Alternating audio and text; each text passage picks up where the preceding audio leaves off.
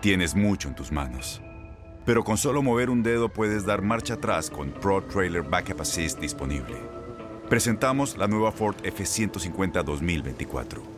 Ya sea que estés trabajando al máximo o divirtiéndote al máximo, esta camioneta te respalda porque está hecha para ser una parte indispensable de tu equipo. Fuerza así de inteligente solo puede ser F150. Construida con orgullo Ford. Fuerza Ford. Hoy se viene a tomar el cafecito con nosotros el presentador de Despierta América, Raúl González, quien ama el teatro y la televisión y que también tuvo un inicio difícil tras llegar a este país despidiéndose de su Venezuela natal. En este cafecito nos habla de cuáles son sus hábitos y cómo se mantiene saludable tras perder 70 libras. Raúl le teme al cáncer. Varios de sus familiares más cercanos lo han padecido, incluyendo su padre, quien falleció recientemente. Su familia lo que más valora y ama. A pesar de no tener hijos, nos cuenta del amor por sus sobrinos. ¡Ay, qué rico!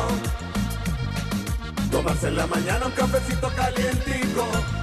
Buenos días, América.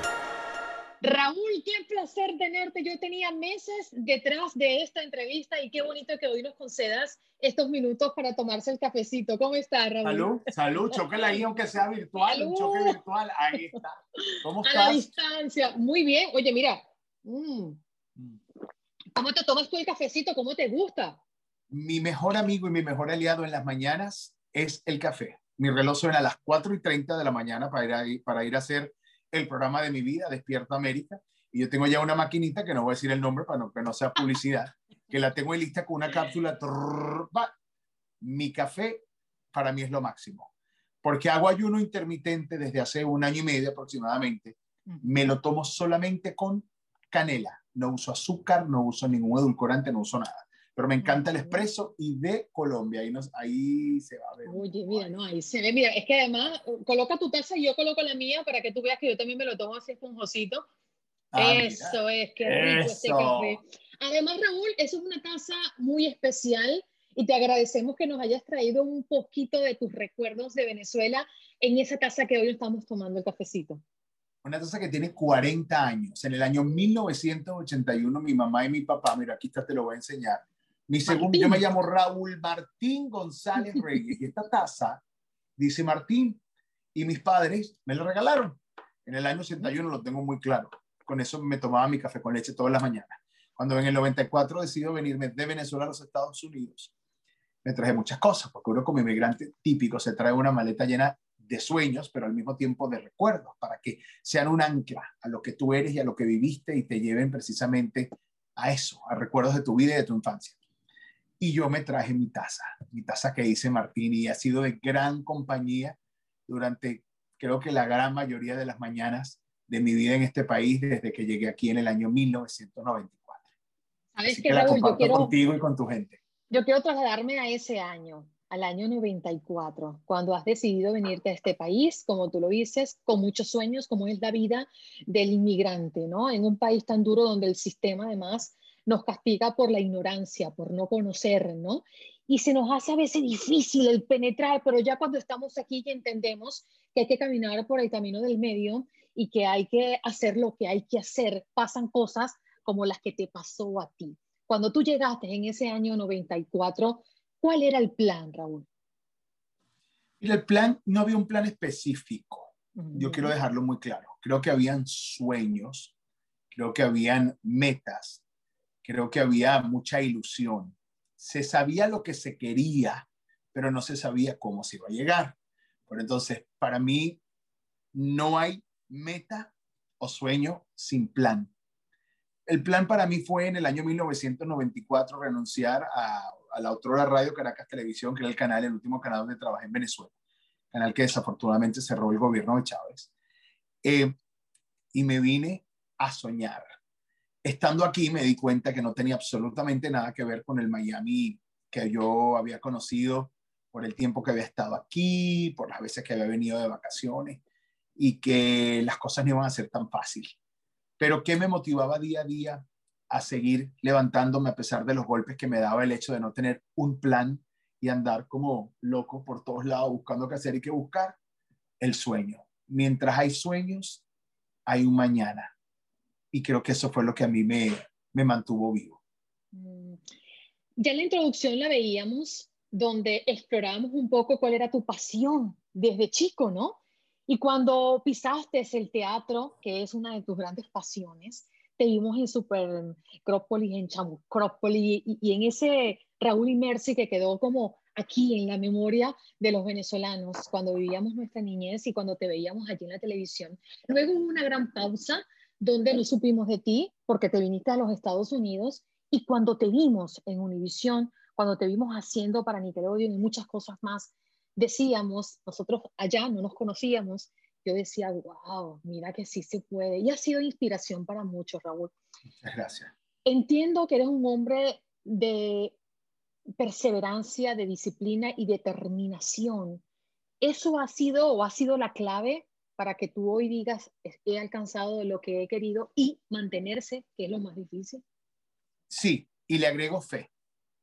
Y le agrego fe. Mira, yo, permiso si salgo del cuadro, pero yo, por ejemplo, donde estoy sentado ahora están los dos libros, por ejemplo, que yo me estoy leyendo ahora. Tres libros. Mira, te lo juro por Dios, tú no estás preparado. El primero se llama No Surrender, no te rindas. El otro se llama Como el hombre piensa, así es su vida. Y, y con todo el respeto, pero así se llama el libro, How to Make Shit Happen.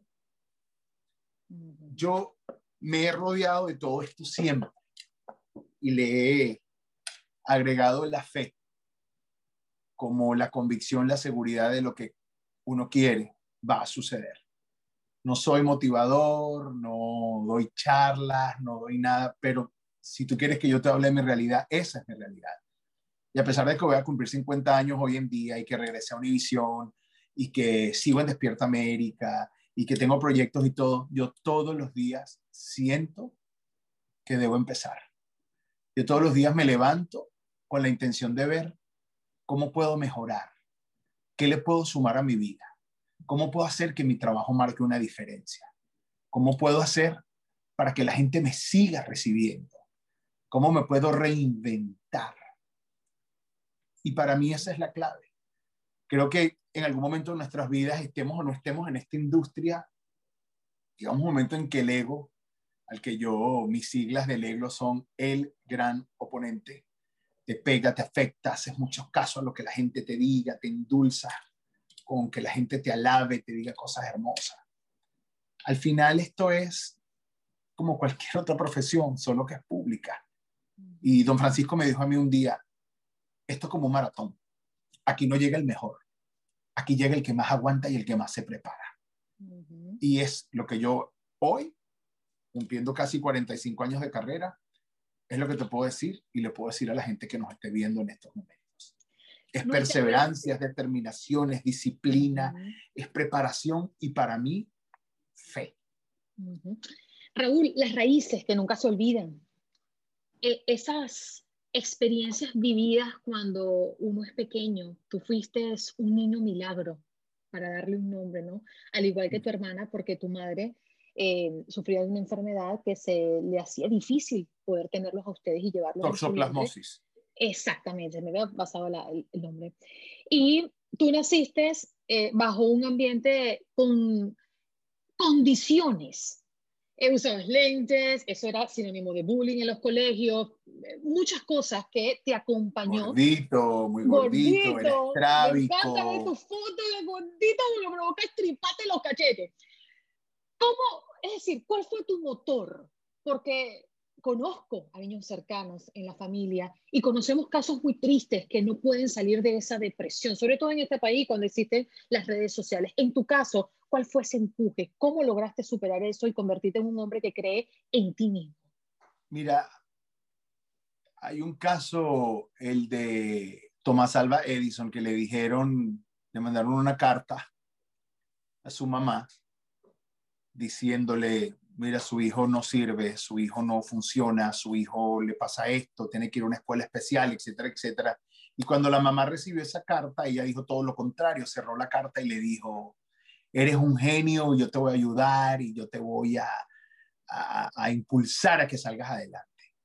Yo creo que eso tiene nombre y apellido, en mi caso mi mamá y mi papá. O sea, desde niño, a pesar de que yo sentí trauma por ser estrábico, por ser gordito, eh, mira, a mí yo tenía los pies planos, a mí me salió lo que se llama un diente supernumerario, pero siempre tuve a mi mamá y a mi papá como, como, como grandes impulsos, como grandes motivadores, ¿no? Y, y, creo que para mí eso fue la base de todo. Y te puedo decir, a pesar de que mi padre falleció recientemente, pues todavía mi madre sigue siendo un, un pilar fundamental en mi vida para que cuando pasan cosas a las que uno no esperas o no estás preparado, te, te abraza y te dice todo va a estar bien, eh, vamos a salir adelante, eres un triunfador, eres un luchador. Creo que la respuesta para esa pregunta es esa, mi mamá y mi papá, el, el núcleo, el entorno familiar. No eres padre aún, pero dicen que eres muy buen padre con tus sobrinos. sí, los adoro.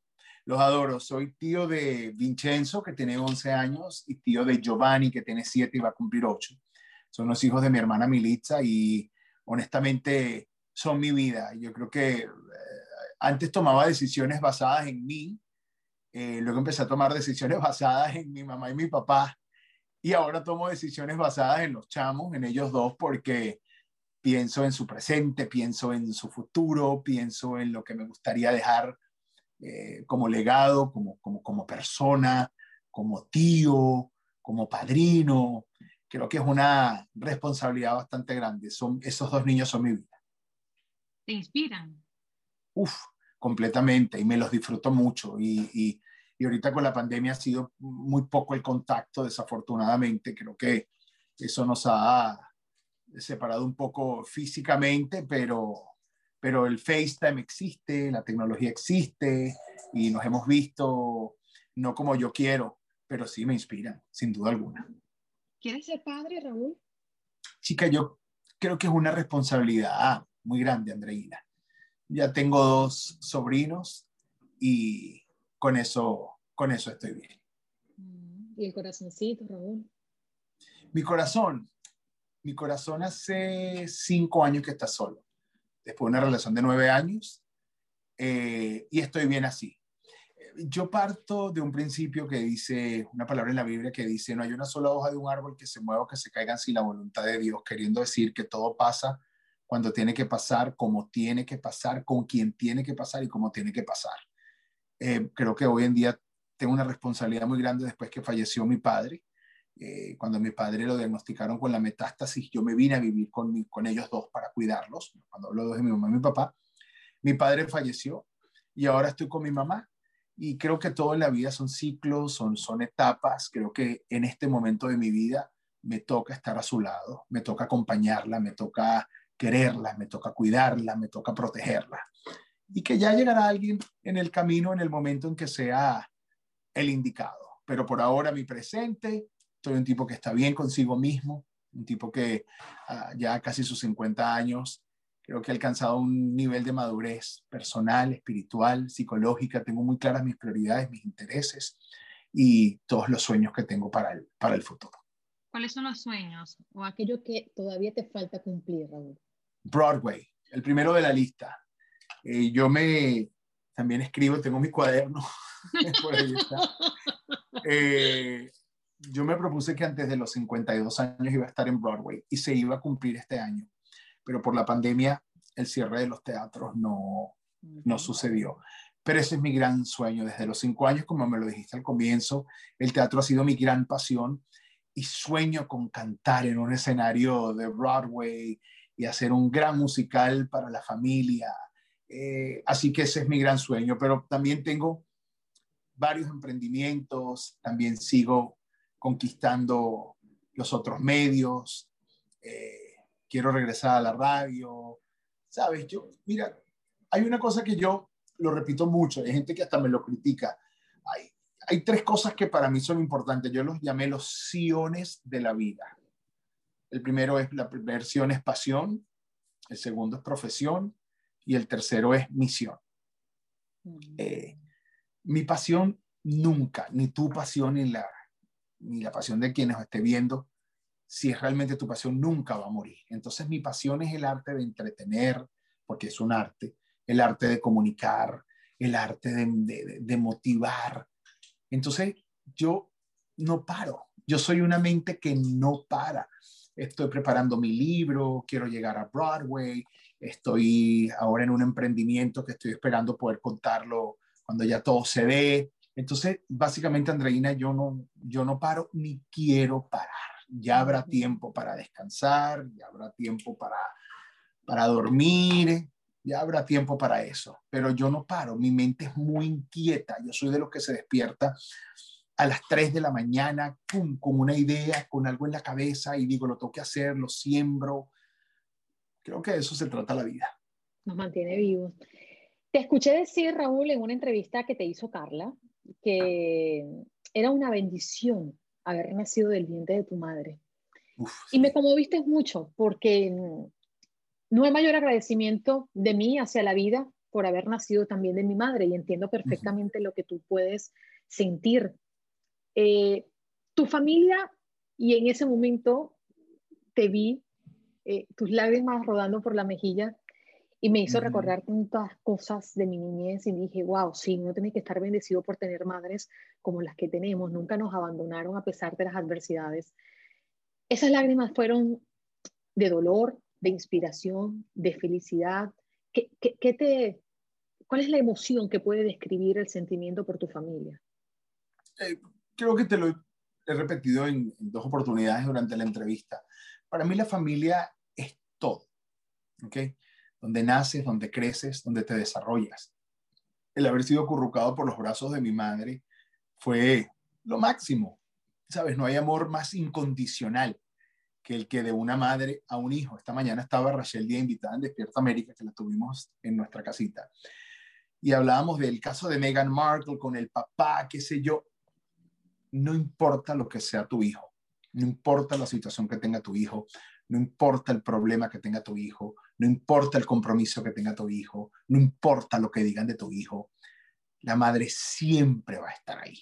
Para mí es la mayor prueba de amor incondicional, de aceptación, de entrega, de sacrificio. Yo te digo, hablábamos de, digamos, de cómo, de nací, del pie plano, de los lentes, también fui asmático, las noches que mi madre se pasó al lado mío sobándome la espalda, las veces que me dio fiebre, las veces que me intoxiqué, y ella siempre estuvo ahí y ha estado ahí. Para mí, el amor de familia es clave en esta vida. Y todo para mí, en MDB, es mi prioridad. Ellos son mi prioridad. ¿Tu padre qué significó y qué pasó con tu vida el día en que partió físicamente de este planeta? Mira, gracias a Dios, te explico, y lo he dicho también muchas veces.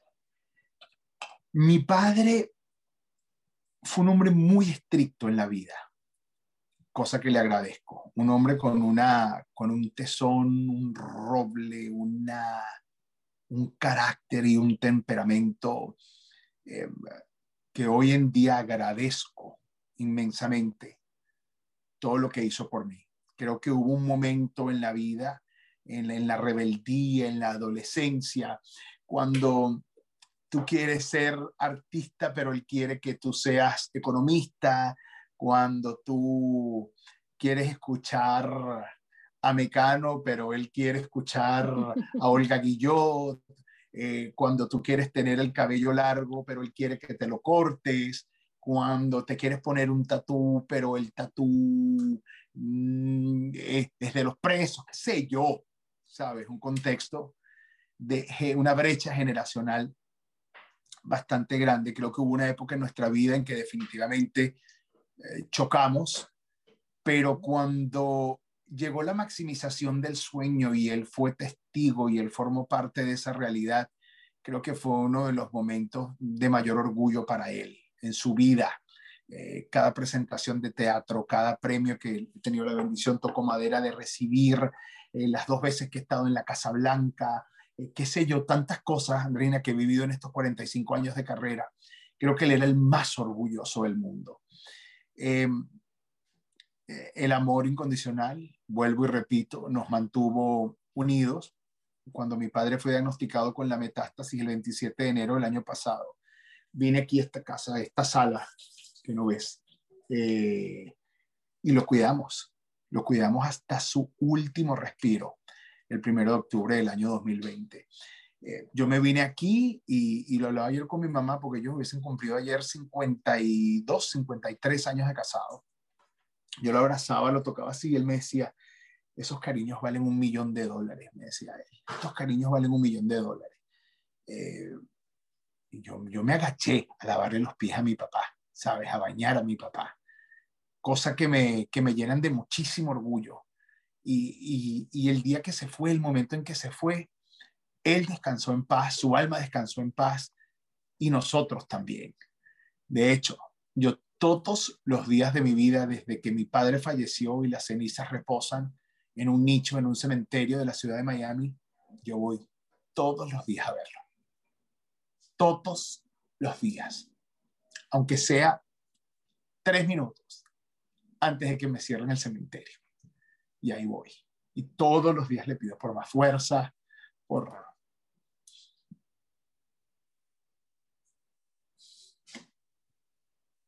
¿Te da paz ir a ese lugar?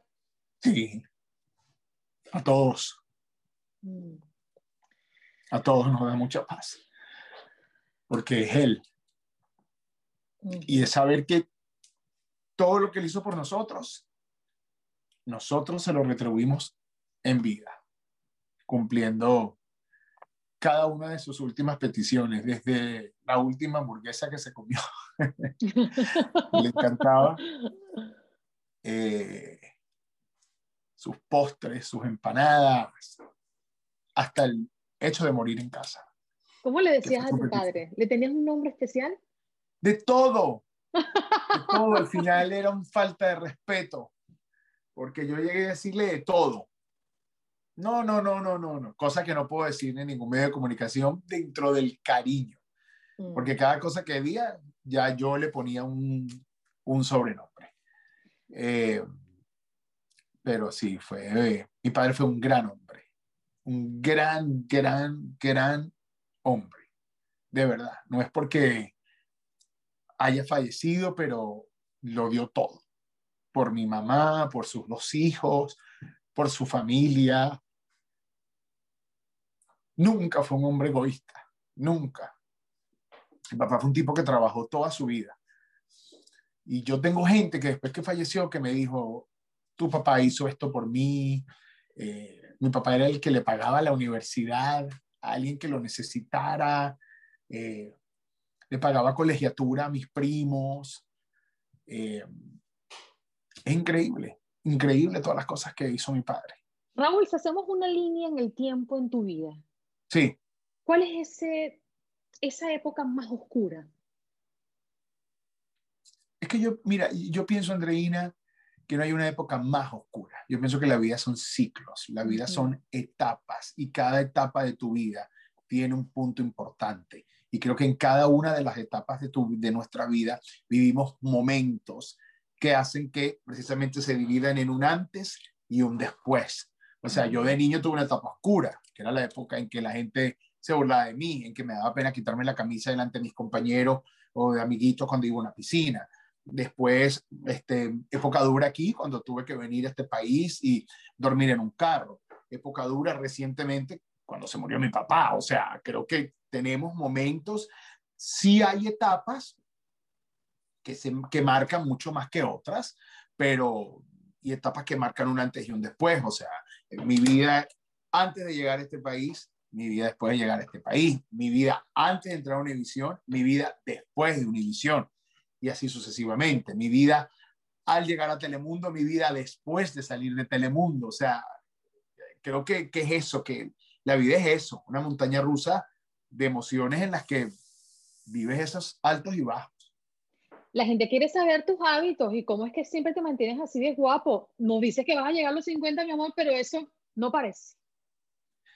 Mira, chica, yo he aprendido después de tanta cosa también, de tanta lucha con el peso y todo, el amor propio. El amor propio. ¿Sabes? Que llega, llega, un momento, Andreina, y yo se lo escuché decir a mucha gente, gente que admiro y que amo, eh, eh, Giselle Blondet, que ya tú llegas a los 50 y es como que no hay necesidad de nada. Te despojas, te empiezas a despojar de tantas cosas. Y para mí el secreto ha sido decirme, mira, pana, o sea, cuídate ya. Es libre aquel que se come su ansiedad, no lo es. Es libre aquel que se fuma sus miedos, no lo es. Y si tú quieres libertad, y si tú quieres paz, y si tú quieres tranquilidad, todo empieza por el amor propio. Mm. ¿Sabes? Por entender que no estamos en la vida para complacer a nadie, sino para complacernos a nosotros mismos. Perdón que sea reiterativo con el fallecimiento de mi papá, pero hablamos mi mamá y yo uno de estos días pasados decimos, ¿a qué vinimos a esta vida? No vinimos a tener éxito. No, lo único garantizado es la muerte. Oye lo que te estoy diciendo, venimos a morirnos y la gente no lo entiende. La gente no entiende que lo que suceda desde el 27 de octubre de 1971, que fue el día en que yo nací, hasta el día que Dios, la vida, el universo, el poder superior, diga que yo cumplo, es a eso vine. Eso es lo único que tenemos garantizado, que nacemos y nos vamos a morir. Lo que hay entre esos dos puntos, hay que disfrutarlo. Hay que tratar de, de vivirlo de la mejor manera.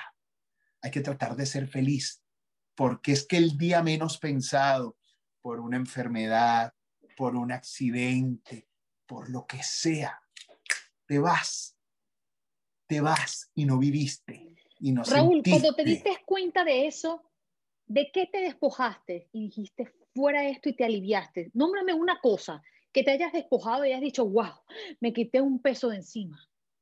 La angustia económica, por ejemplo. Mm. ¿Por qué? Porque cuando yo me quedé sin dinero, que me quedé sin, con 25 centavos en una cuenta, dormí en un carro, ese parámetro para mí fue, wow, yo no quiero que esto me vuelva a pasar.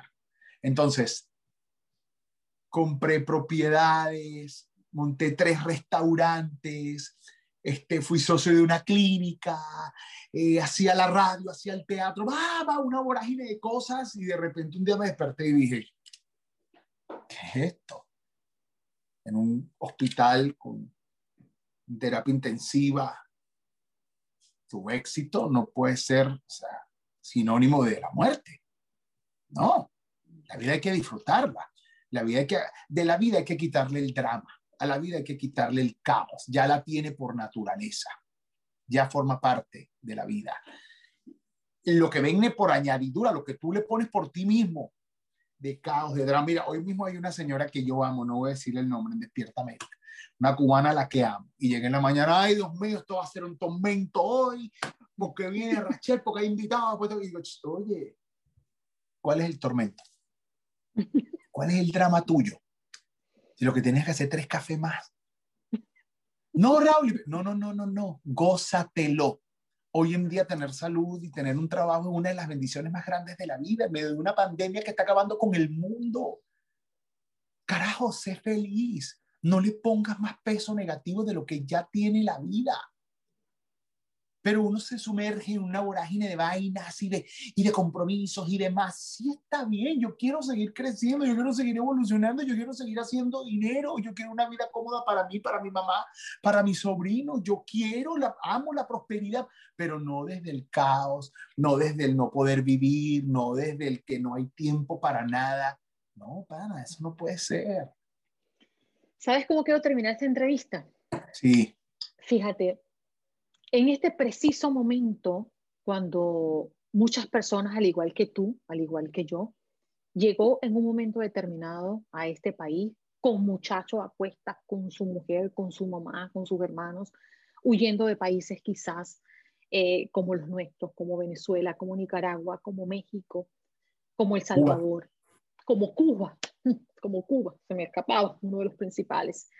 Y llegan a este país y lo agarró la pandemia lo, más, lo jamaqueó, pero tú sabes, como Dios nos pone las pruebas de fuego. Y ha respirado profundo y ha dicho, yo no puedo con esto, es mucho con demasiado. Y ver historias como la tuya, que nos han inspirado, yo creo que no hay mejor persona en este momento para que le dé un mensaje a esas, esos inmigrantes que hoy nos están viendo tomarnos este cafecito en Buenos Días América.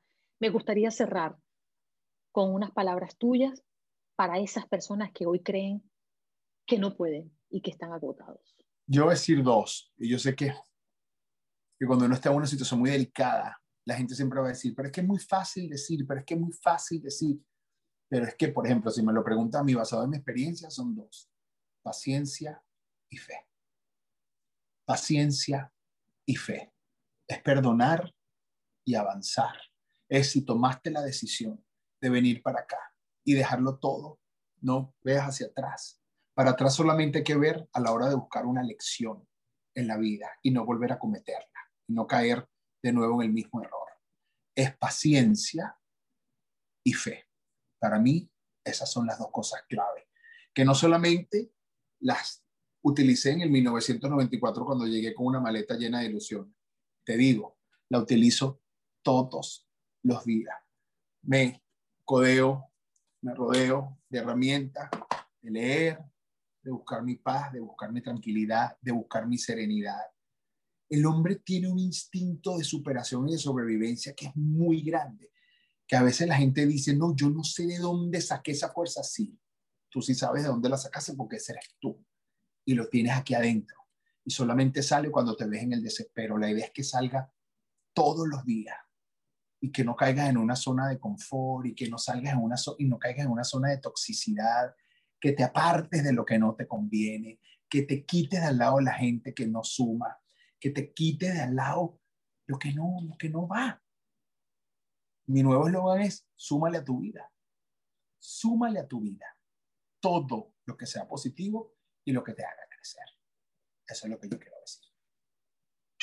Te mando un beso bien profundo desde la distancia. Gracias, agradezco tus minutitos y tu gentileza para ofrecernos este ratito con el cafecito. Salud en nombre de tu padre. Ahí está. Salud. Muchísimas gracias, Andreina, y por supuesto a toda la gente que nos ha visto en esta nueva tendencia de la comunicación a través del Zoom. Zoom.